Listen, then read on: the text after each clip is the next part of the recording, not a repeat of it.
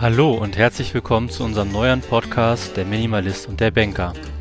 Pascal und ich sind zwei Freunde, die sich jahrelang nicht gesehen haben und jetzt über ein gemeinsames Thema, nämlich den Minimalismus, wieder zusammengefunden haben. In diesem Podcast möchten wir uns austauschen, wer ist in diesem Prozess wie weit, welche Herausforderungen gibt es und wie kann vielleicht Pascal, der da schon deutlich weiter ist, mich unterstützen dabei, auch meinen Weg zu gehen. Und wir haben uns gedacht, warum sollen nur wir uns austauschen? Vielleicht gibt es da draußen ja auch noch Leute, die dieselben Fragestellungen haben und die vielleicht was aus unserem Podcast mitnehmen können oder auch inspiriert werden. Also, in Folge 1, die jetzt gleich kommt, nähern wir uns erstmal dem Thema insofern, als dass wir klarstellen, wo stehen wir gerade, was beschäftigt uns gerade beim Thema Minimalismus. Dann werden wir uns Woche für Woche ganz konkreten Themen widmen und diese nach und nach aufarbeiten. Wir würden uns freuen, wenn ihr die Reise mit uns gemeinsam geht und jetzt heißt es Folge ab. Viel Spaß! Heute ist wieder so ein Tag, der lässt mich einfach an dem ganzen System zweifeln und der macht mich auch unzufrieden. Stehe um 6 Uhr auf, mache mich fertig, mache meinen Sohn fertig, wir frühstücken noch so halb. Um 7 sitze ich im Auto, um zur Arbeit zu fahren, um 8 sitze ich am Schreibtisch. Von 8 bis 18 Uhr bin ich im Büro, fahre eine Stunde zurück, es ist 19 Uhr, dann habe ich noch eine Stunde mit meinem Sohn Abendessen ins Bett bringen. Es ist 20 Uhr, er ist im Bett. Ich habe ihn heute zwei Stunden gesehen, wobei die erste Stunde morgen und die letzte heute Abend auch geprägt waren von ins Bett gehen und fertig machen und so weiter. Es ist ja keine richtige Freizeit. Ich bin durch. Ich habe auch keinen Bock mehr, irgendwas zu machen. Vielleicht nochmal aufs Sofa Fernseh gucken, aber das war's. Für alles andere reicht die Energie auch nicht. Und gehe quasi ins Bett. Bin heute Morgen aus dem Bett aufgestanden, habe mich fertig gemacht und habe mich jetzt wieder fertig gemacht und gehe wieder ins Bett. Und das ist doch ein Leben, was so nicht die nächsten 30 Jahre weitergehen kann und soll wenn ich das so höre. Auch in der äh, Stimmlage, die ich das äh, quasi eingesprochen habe an dem Abend, der war, der war echt heftig. Dann fragt man sich echt, äh, warum, ne? Wo du mir das geschickt hast, habe ich mir gleich gedacht, okay, das bin ich vor fünf Jahren. Kann ich zu 100% nachvollziehen und ich glaube auch viele Zuhörer können das nachvollziehen. Ich nehme an, das ist fast der Standard. Wenn man einen 100% Job hat und Familie zu Hause, geht es wahrscheinlich den meisten zu. Und jetzt kommt natürlich der Punkt, wie komme ich da raus? Ja, und das war der Grund, warum ich dich angeschrieben habe. Ich habe ja gesehen, dass du deinen ähm, Blog hast und ich habe das so ein bisschen beneidet, wie du quasi aus diesem Rad quasi gefühlt schon raus bist, zumindest von dem, was ich gelesen habe. Und ähm, deswegen hatten wir uns ja quasi kurz geschlossen, um uns mal auszutauschen. Und erzähl doch vielleicht mal, wenn du Lust hast, wie es bei dir damals war oder warst du auch an dem gleichen Punkt? Wie ist deine Geschichte? Ja, kann ich sehr gerne machen. Also damals war ich Informatiker. Ich hatte einen Bürojob, genau gleich wie du. Ich stand morgens um 6 Uhr auf. Ab 7, halb 8 Uhr war ich im Büro und abends um 8 Uhr habe ich das Office wieder verlassen. Und ich habe mir das genau gleiche gesagt, das kann es doch nicht sein. Ich war extrem unzufrieden mit meinem Leben. Ich hatte aber alles. Ich hatte eine riesige Loftwohnung, einen super Job, super verdient. Ich war in einer Beziehung und ja, wenn ich meinem Umfeld gesagt habe, ich bin unglücklich, dann konnte das niemand verstehen. Alle haben gesagt, du hast ja alles. Das kann doch nicht sein. Aber ich war total unglücklich. Und immer wenn ich unglücklich war, habe ich gedacht, ja, vielleicht wenn ich noch das und das habe, dann geht es mir besser. Einfach wieder was konsumieren und dann kommt es schon gut. Und egal was ich mir gekauft habe, ich wurde nicht glücklicher. Und irgendwann habe ich dann auf Netflix die, den Film Der Minimalists gesehen. Und dann kam ich zum ersten Mal in Berührung mit dem Thema Minimalismus. Und ich dachte mir sofort, okay, ich muss was ändern. Und ich war immer einer, der, wenn mir was nicht gepasst hat, dann habe ich mein Leben verändert. Oft leider immer in die falsche Richtung.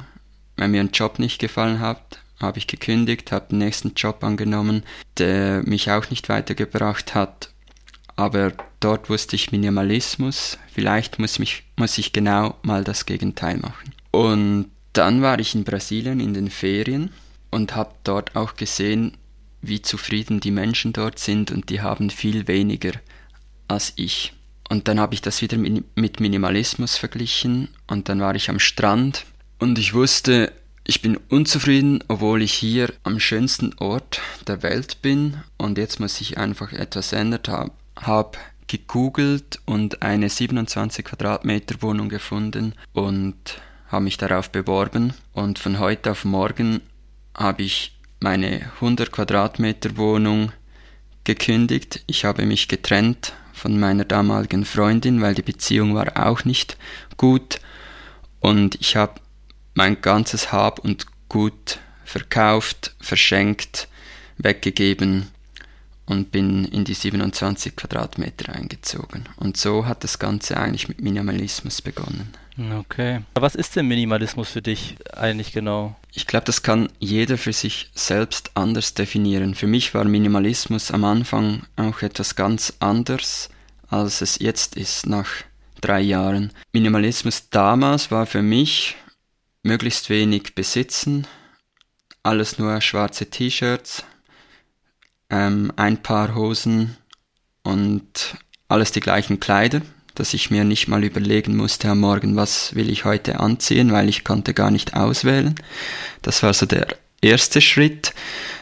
Dann Gegenstände loswerden, die mir im Leben keine Freude geben.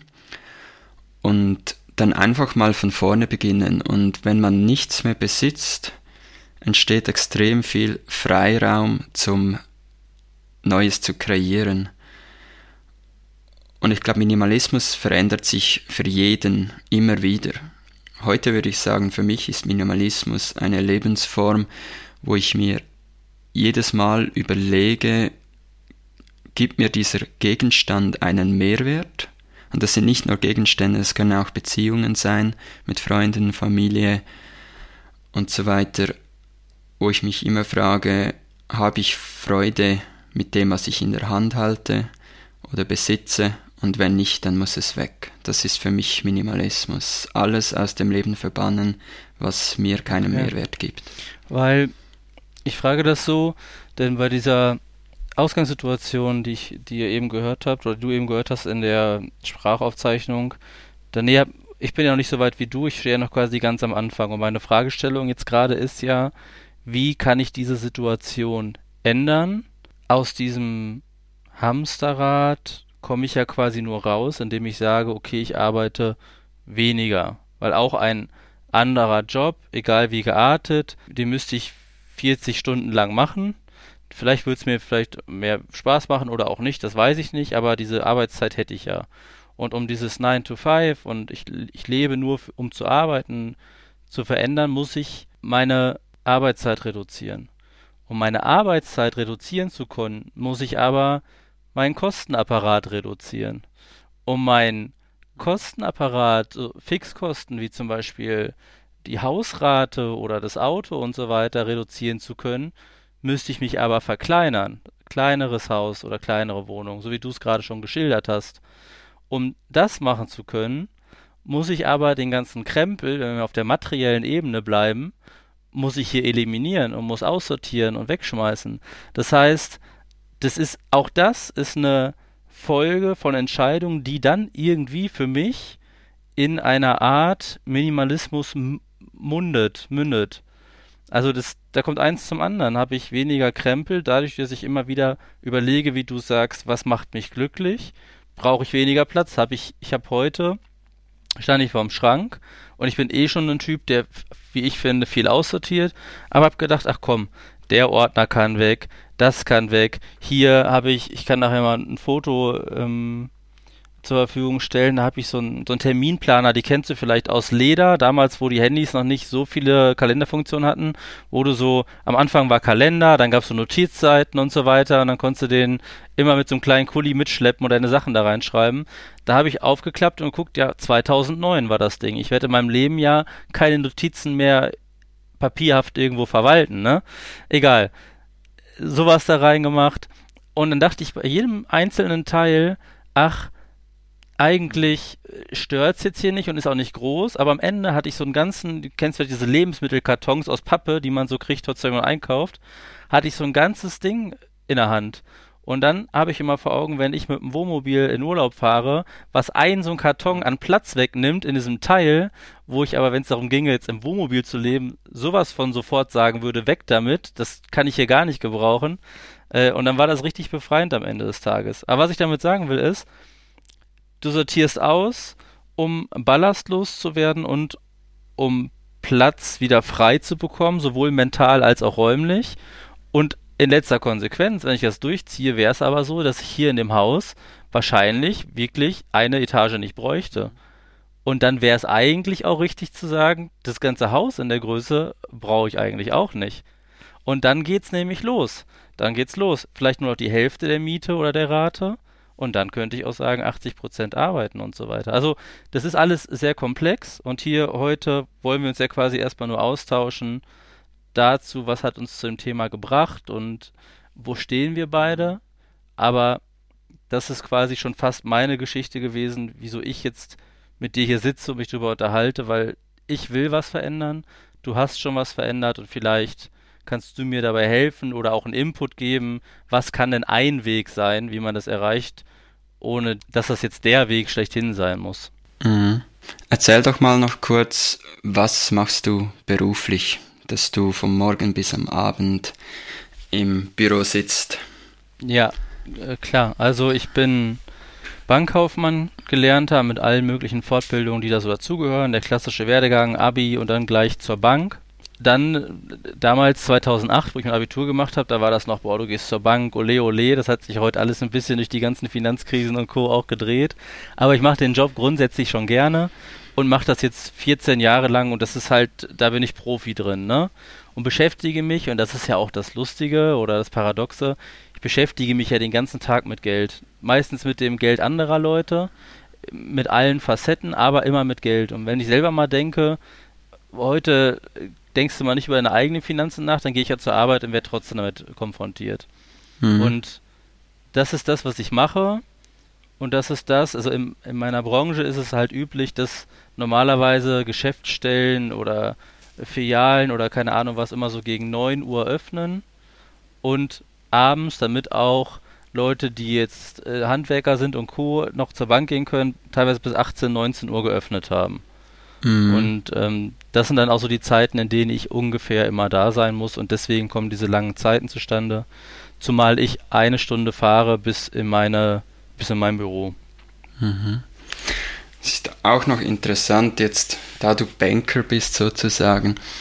Ich habe oft das Gefühl, dass genau solche Jobs, ähm, dass es schwierig ist mit dem Minimalismus, weil du hast gelernt, Geld zu verdienen und dieses Geld dann monatlich zu investieren, was sozusagen dann auch wieder Fixkosten sind. Du musst dann monatlich dort einzahlen, statt dass du zuerst überlegst, wo kann ich einsparen, damit ich weniger Fixkosten habe. Es ist ähnlich, wenn ich jetzt zur Bank gehe, dann sagen sie mir nur, okay, mach, kauf dieses Produkt und dieses Produkt und investiere dort die 200 Euro pro Monat habe ich wieder mehr Fixkosten. Aber die Bank sagt mir nicht, okay, wir schauen zuerst mal deine Fixkosten an. Was für Abos hast du, die du nicht mehr brauchst? Wie groß ist dein Wohnraum? Können wir den verkleinern? Und den Vergleich mache ich sehr gerne, weil das ist das gleiche, wenn du zum Arzt gehst. Der gibt dir irgendeine Tablette, aber der schaut nicht, vielleicht könnte man auch deine Ernährung anpassen, bevor ich dir die Tablette gebe. Und ich ja. glaube, wenn du jetzt in dem Job drin bist, hast du auch so das Mindset gelernt und dort bist du jetzt total drin. Und jetzt müssen wir schauen, wie kommen wir dort raus aus diesem Mindset.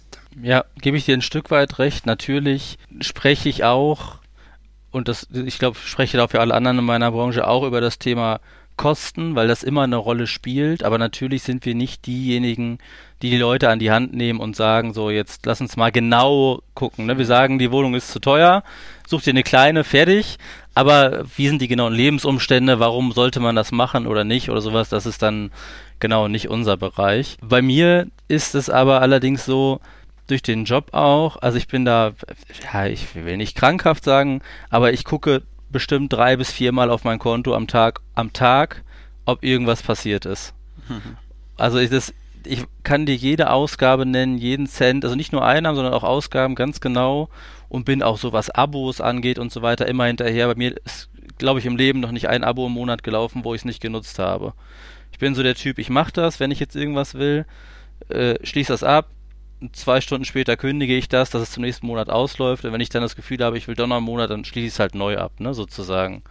Mhm. Also das, ich glaube schon, dass die Ausgabenseite im Grunde bei mir äh, diesbezüglich okay ist, aber was nicht okay ist, und das habe ich, hätte ich damals meine Hand für ins Feuer gelegt, dass es bei mir nicht passiert, ist, dass mein Lebensstandard einfach sich angepasst hat. Ich weiß noch, wo ich früher angefangen habe zu arbeiten, kurz nach der Ausbildung hatte ich einen Piloten als Kunden. Und er hat 10.000 Euro verdient und es war so unfassbar viel und ich habe mir gedacht, dieser Mann, der muss ja so reich sein, weil das so heftig war bis ich dann ihn in der Beratung hatte und er hat tatsächlich geschafft, jeden Monat 11.000 Euro auszugeben. Hm. Und ich dachte mir, was ist denn mit dem los? Der hatte wirklich finanzielle Probleme. Und da habe ich gesagt, das kann mir nicht passieren. Ich hatte nach der Ausbildung irgendwie 1200 Euro netto erst raus. Das ist, geht bei den Banken ziemlich schlecht los und dann, wenn, wenn man ein bisschen Karriere macht, geht es dann aber relativ fix voran. Aber mit dem Geld kam ich gut klar. Ich konnte damit leben, es hat alles geklappt und ich war zufrieden habe ein kleines Auto gefahren, hatte eine kleine Wohnung. Es war perfekt. Und dann, wie es halt so ist, mit steigendem Einkommen sagt man, oh jetzt, und da fängt es nämlich schon an, jetzt rückblickend. Jetzt belohne ich mich, ich habe Karriere gemacht, ich habe den nächsten verantwortungsvollen Job, ich fahre ein anderes Auto. Hm. Jetzt belohne ich mich, ich ziehe von der kleinen 50 Quadratmeter Wohnung in eine größere Wohnung und, und, und. Und das ist so ein schleichender Prozess, wo ich jetzt da stehe und sage, jetzt habe ich es geschafft, die Arbeit ist immer stressiger geworden, die Verantwortung immer größer, das Einkommen auch immer höher, aber die Kosten sind im gleichen Maße hochgelaufen, sodass ich jetzt weder glücklicher bin als äh, damals, noch mehr Geld habe, weil ich es am Ende des Tages für andere Sachen wieder raushaue.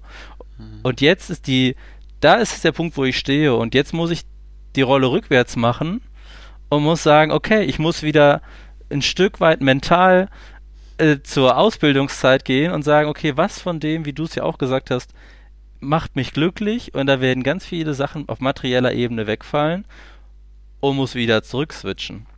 Mhm. Und dann, aber dann kommt der nächste Punkt und das ist der soziale Druck von außen.